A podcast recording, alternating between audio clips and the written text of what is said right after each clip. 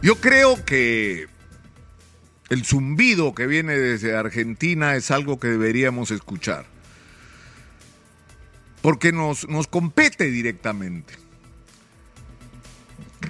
Esta ha tenido en Argentina su manifestación con el voto mayoritario por un outsider eh, ultraliberal eh,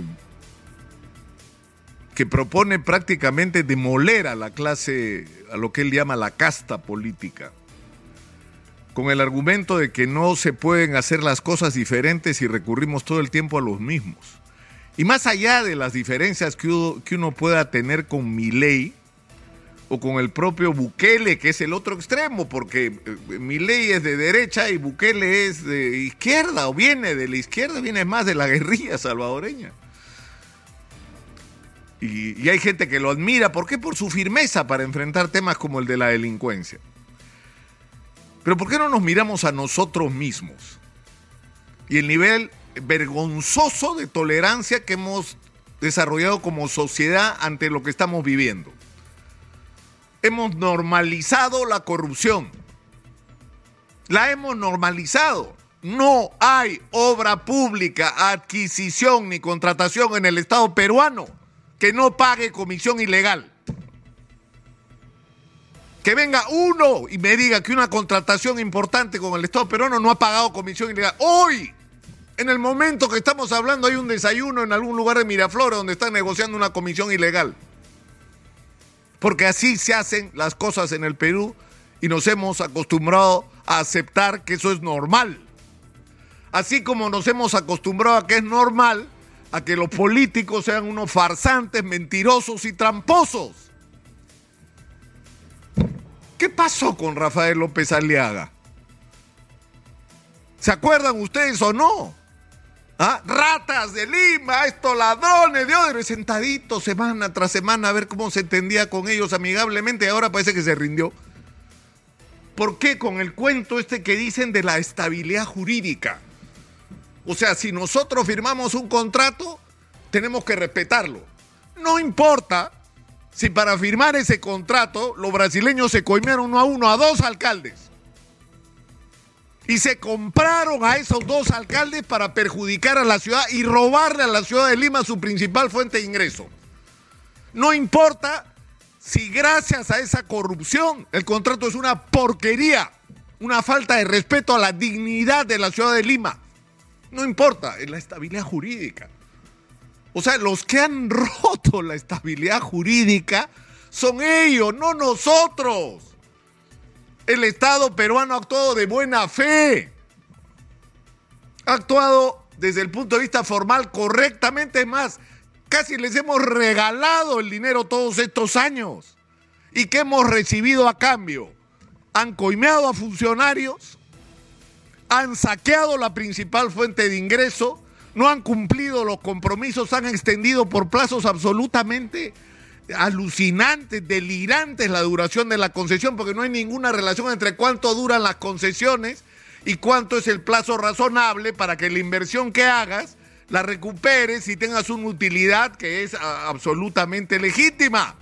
No, por eso también se ha pagado, para que dure lo más posible, para que se forren lo más que se puede y para que el ingreso que debía servir para arreglar esta ciudad que se cae a pedazos, se vaya para afuera. Entonces no vengan con historias del respeto a la estabilidad jurídica cuando nos están escupiendo en la cara. Cuando los que han violado las reglas de juego de la decencia son ellos. Entonces no pueden decir ahora, no, no me pueden tocar el contrato. Oye, pero si tú pagaste comisiones ilegales por ese contrato, no me puedes tocar el contrato y lo empiezas a revisar y todo el contrato está construido para favorecerlos a ellos y perjudicarnos a nosotros. O sea, eso es estabilidad jurídica. Por Dios, respetémonos un poquito a nosotros mismos. Y miren lo que está pasando, bueno, y de, la municipalidad de Lima, pues se acuerdan de las 10 mil motos. Ahora son 4 mil.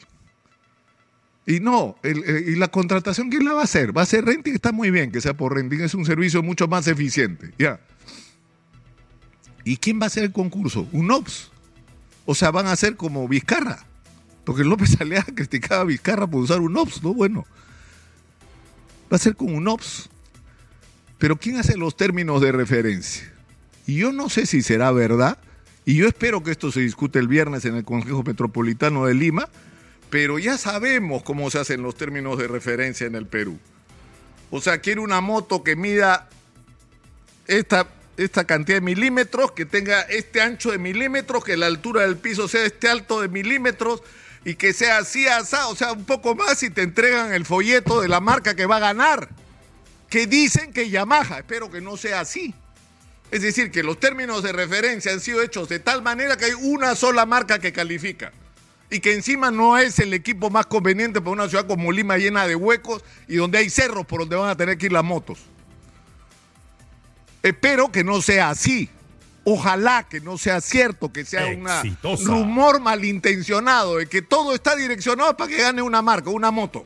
Que además ni siquiera sabemos cuánto va a costar en total, porque una de esas motos cuesta el doble de las motos que usan normalmente los serenos en el Perú y en Lima. Pero en fin. Pero en el otro lado, porque estamos hablando de la clase política, miren la vergüenza en el Congreso. Por Dios, o sea, ¿qué es esto? O sea, estamos discutiendo si el señor que está puesto en el Congreso dice no, que un ratito, la reparación civil yo no tenía que declararla porque eh, las elecciones fueron justo antes de que el juzgado me exigiera que la registre. Pero tenía pues un juicio encima y tenía que pagar una reparación civil.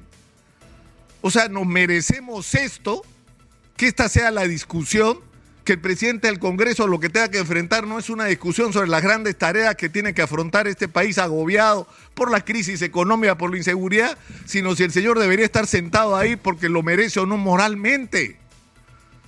Y miren la discusión de la formación de las comisiones. O sea, es una cosa, vamos a hablar con Martín Hidalgo en un rato sobre este tema. Por Dios, o sea, Estamos poniendo mochasueldos. Estamos poniendo gente investigada de ser parte de una organización criminal de los niños que no incluye solamente gente de acción popular, son un montón. Y los mochasueldos no son los que están en la lista, son bastante más. 40 dicen que hay. 40 que se hayan detectado. Pero de eso no quieren hablar. El problema es que los que sí están investigados y están detectados a los que dicho sea de paso, el Congreso pasa por agua tibia, ahora van a estar en las comisiones. O sea, le vamos a entregar la decisión sobre los proyectos que tienen que ver con los problemas de los peruanos la gente que está investigada por corrupta, por robarle el sueldo a sus empleados. Y nos parece normal y podemos aceptar eso. Y para ir más arriba, para ir más arriba, es decir, en diciembre, se va a Castillo solito, ni siquiera tuvieron que vacarlo, se vacó solo. Se vacó solito y era una extraordinaria oportunidad para un reencuentro entre los peruanos. ¿Y qué hace la señora Boluarte? Se pasa al lado contrario.